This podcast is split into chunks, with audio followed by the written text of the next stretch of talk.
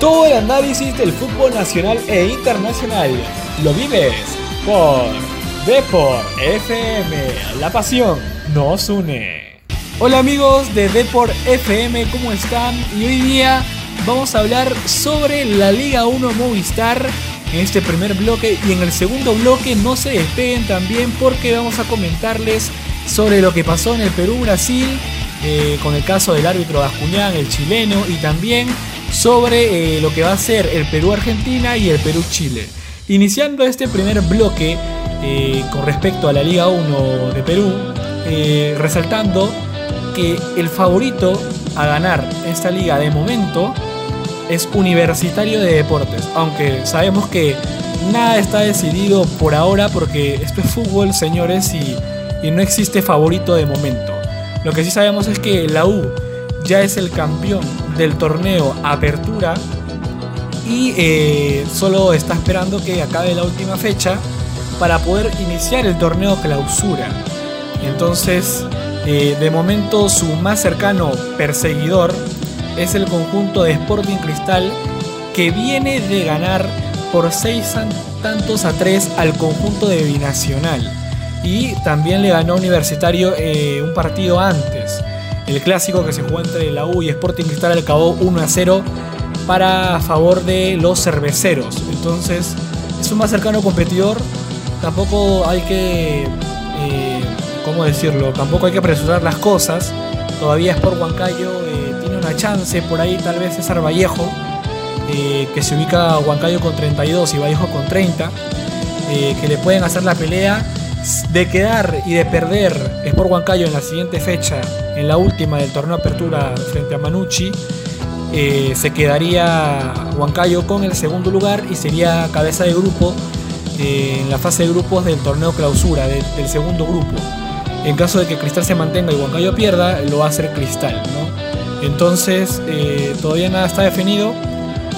tanto como Huancayo y Cristal tienen la oportunidad de, de ser cabeza de grupo y, nada, ¿no? Y igual ayuda esto en el acumulado, porque tanto clausura como apertura suman. Y sí, en realidad suman bastante si quieren estar cerca del objetivo, ¿no? Que es ganar eh, la Liga 1 de, Perú. Bueno, y acabando un poco mi opinión eh, con respecto a la Liga 1 y con el claro favorito que tengo en mente, que es la U de momento, sin dejar de lado a Sporting Cristal, eh, quiero pasar contigo, Yanmar, y que me comentes eh, cuál es tu pronóstico a lo, que, a lo que vendría a ser el torneo clausura, eh, cómo es, si la U va a seguir en la parte alta, cuál es tu, opinión con respecto al tema. Hola Yarot, ¿qué tal? Un saludo también para toda la fanaticada de Depor FM. Y bueno, este torneo de apertura nos trajo muchas sorpresas. Como ya lo dijiste, la U salió campeón cuatro fechas antes que culmine el torneo sin embargo, equipos como Sport Huancayo y Sporting Cristal le siguen los pasos a los cremas. Bueno, hablando un poco sobre la U, este equipo fue rearmado por el profesor Gregorio Pérez y fue repotenciado por Ángel Comiso. Sin duda alguna se merece esta primera parte del campeonato peruano. Los cremas funcionaron bien en todas sus líneas, como un arquero seguro, con defensas sólidos, medio campo ordenado y una delantera letal. Universitario no solo fue uno de los equipos más goleadores del torneo, sino también formó parte de los que menos goles recibió. Es decir, funcionó completamente bien. Eh, los uruguayos Jonathan Dos Santos y Federico Alonso inyectaron la reconocida garra charrúa. Los Santos aportó goles decisivos y mientras que Alonso mostró esa fiereza en la saga central. La U tuvo, otras figuras que sumaron para el logro del torneo de apertura, como Alejandro Hover, Armando Alfajeme, Aldo Corso, del Niño Quina, Rafael Guarderas, Barreto, Barco, Donald Millán, entre otros, donde aportaron la suficiente cuota de calidad para el elenco crema.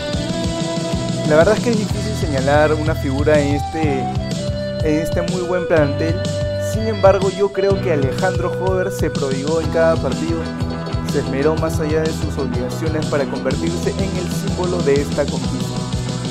Ahora se viene una segunda parte del torneo peruano, el clausura, creo que por lo mostrado en la apertura, la U es el principal favorito para llevárselo también. Eso sí, no debe bajar el ritmo, no deben relajarse, eh, porque equipos como ya los dije, Sporting Cristal y Sport Huancayo fueron los que los acompañaron en la cima y vienen mostrando muy buen fútbol. La verdad es que estoy seguro que este, este clausura será mucho más reñido que, que la apertura. Los cremas deberán seguir jugando bien y corregir los errores que tuvieron en la apertura para repotenciarse. Cabe recalcar también que Jonathan Dos Santos sufrió una lesión la cual lo dejará fuera de las primeras fechas del complemento del torneo. Y bueno, esperemos que Alexander Zúcar, que también fue importante en el equipo, tendrá que reemplazarlo de manera correcta para que no se haga sentir la ausencia del goleador de los cremas. Y sí, como bien lo comentas, la lesión de Dos Santos que eh, afectaría a la U porque es su máximo artillero, su máximo goleador. Eh, por otro lado, eh, como dices también, no hay que quitarle la mira a Cristal y a Huancayo que vienen haciendo un papel y vienen siendo los, los perseguidores de Universitario de Deportes. Están ahí nomás de pasarlo en el acumulado si la U eh, se descuida. Así que es una entretenida Liga 1. Ahora sí, vamos a un corte comercial y regresamos con más. Esto es Deport FM. La pasión nos une. Tan lindo es este juego que te permite tener una pausa. La vida, el fútbol, te da una segunda oportunidad y vuelves a la intimidad de un camerino. Cuatro paredes de cemento que te dan esa chance de replantear, de analizar qué hiciste bien, qué hiciste mal. Pero sobre todo, te da la oportunidad de darle vuelta al partido. Vamos, queda un nuevo tiempo por delante. Salgamos de este gran camerino donde volvimos a soñar en grande. Porque si lo podemos soñar, lo podemos construir. Cementos. Fútbol con mis amigos. Pueden pasar cualquier cosa. Yo no me quedo quieto ni un solo minuto. Unos se creen narradores, otros alegan con la pantalla como si el técnico los escuchara. Y nuestras novias gritan de nervios en cada jugada. Sí, disfrutamos del mismo momento y formas diferentes, pero siempre acompañados del auténtico sabor de una Coca-Cola bien fría, ya sea en sabor original o con el delicioso sabor de una sin azúcar, sin calorías. Coca-Cola, siente el sabor. No sabes, amiga, alucina que salí con Javi. ¿Cómo? ¿Y qué dice? Estaba en un taxi y de pronto Javi dice... No. ¿Eso dice? Sí, pero no sabes lo que Astrid dice. Ay, y segurito que Vero dice... Siempre dice así, ¿no? Ahora todos dicen. En el nuevo Movistar Messenger, únete al chat exclusivo de Movistar y contáctate al instante con todos tus amigos Movistar en donde estés. Regístrate gratis con un SMS al 7474 con la letra M, espacio y tu nombre de usuario. Movistar. Compartida. La vida es más. Más información en www.serviciosmovistar.com.pe. En la fiesta de promo del colegio, yo me quise hacer el bacán y me hice el corte de guerrero. Qué feo parezco el depredador. Ya aprendí, ese corte no me va. Ese look es para un galán. El que aprende de sus errores no se equivoca. Estudia en ISIL y aprende haciendo. Cierre de inscripciones 8 de diciembre. Y regresamos con Deport FM para hablar sobre el ámbito internacional. Y sí, me refiero al reciente partido de Perú versus Brasil que se jugó en Lima y lamentablemente fue derrota para la selección peruana por dos tantos a cuatro a favor del elenco brasileño que a pesar del buen fútbol que mostró Perú hubo injusticias dentro del partido, a mi parecer, y al parecer de todo el público peruano e internacional. Y estamos hablando del árbitro Bascuñán, el chileno, que ha sido altamente criticado eh, después del arbitraje de este partido, ya que eh, cobra penales que en realidad, al parecer y a la vista de varios comentaristas, periodistas internacionales en el ámbito deportivo, no lo eran. Incluso lo han analizado mediante el VAR. Existe el VAR, ojo, ¿ah? eso es muy importante en realidad, pero a pesar de eso, eh, el mal arbitraje lamentablemente se salió demostrado dentro del terreno de juego. Es lamentable. Eh, yo de, de mi parte, yo en realidad espero que exista una sanción eh, para este árbitro porque lo que hizo en ese partido fue insólito, no tiene palabra para mí en realidad. Perjudicó a una selección peruana que eh, vino realizando un buen partido. Hasta te podría decir que hemos podido ganar. Hasta con el empate me conformaba, pero no fue así. Es lamentable, pero esperemos que esto se solucione. Lamentablemente los puntos ya se fueron, ya está.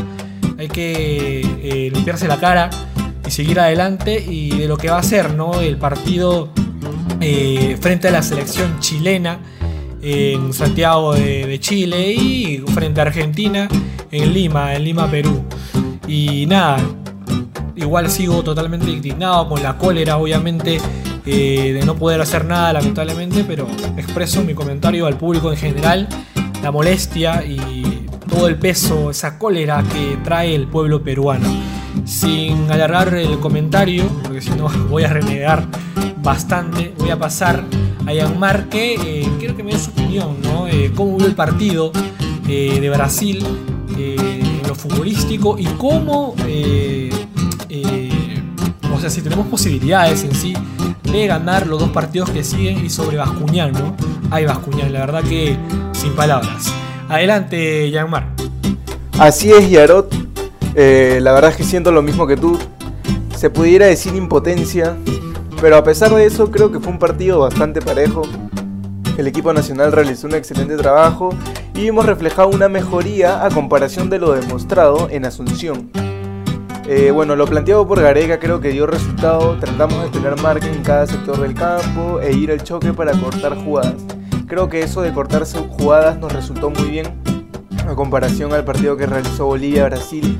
Nosotros fuimos superiores, pero fue así porque supimos cortarles el juego a los brasileños. Bolivia solamente le cometió 8 faltas a Brasil en todo el partido y Perú hizo 22. Yo creo que a jugadores como los brasileños de talla mundial no los puedes dejar de elaborar porque en unos cuantos toques te meten un gol. Y si a Brasil le das una oportunidad de ponerse en ventaja en el marcador, el resultado es muy difícil de volteárselo. Por eso es una de las mejores selecciones del mundo. Pero Perú estuvo arriba de Brasil en el marcador en dos oportunidades. Por eso el partido se complicó para ellos y dimos lucha los, los 90 minutos. También me gustó la entrega que hizo el equipo. Estuvieron concentrados creo que durante 80 minutos del partido. Cada uno en su función asignada lo hizo muy bien. Y bueno, y ahora quiero hablar de, de la otra parte del partido, del arbitraje. Comandado por el chileno Julio Bascuñán, como bien lo decías, y de su equipo arbitral. Pienso que su labor fue desastrosa e influyó mucho en el juego. Los penales cobrados y el fanatismo hacia el equipo brasileño fue muy notorio a mi parecer. Bajuñán no debió dirigir este partido, creo. Es un árbitro con antecedentes, tanto en su país como en torneos internacionales, por cometer errores, mejor dicho, errores. Eh, y bueno, esta vez Bascuñán se llevó la atención del partido. Las faltas que cobró a favor de Brasil y el no utilizar el recurso del VAR me parece indignante. No sabía si en ese momento existía el VAR, la verdad. No solo le echo la culpa a Bascuñán, sino también a los que estuvieron revisando el bar. En los audios ya brindados por la Comebol se escucha la falta de criterio de la terna arbitral. Y bueno, la verdad yo creo que es algo que escapa de nuestras manos. Creo que también la federación debió de pedir a otro árbitro para este partido. Como lo dije antes, Bascuñán no es reconocido por su buen labor, sino todo lo contrario.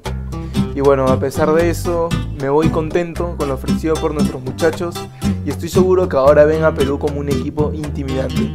Estamos para competir en estas eliminatorias y lucharemos hasta el final. No me cabe ninguna duda que es muy probable que clasifiquemos a Qatar 2022. Y sí, como lo mencionas. Eh, dos partidos eh, bastante, bastante, en realidad difíciles, nada este, fáciles. Eh, un Perú que si bien lo mencionado, tiene buenos jugadores, tiene con qué dar pelea, pero igual eh, Argentina como Chile son dos selecciones bien fuertes, bien paradas dentro del terreno de juego.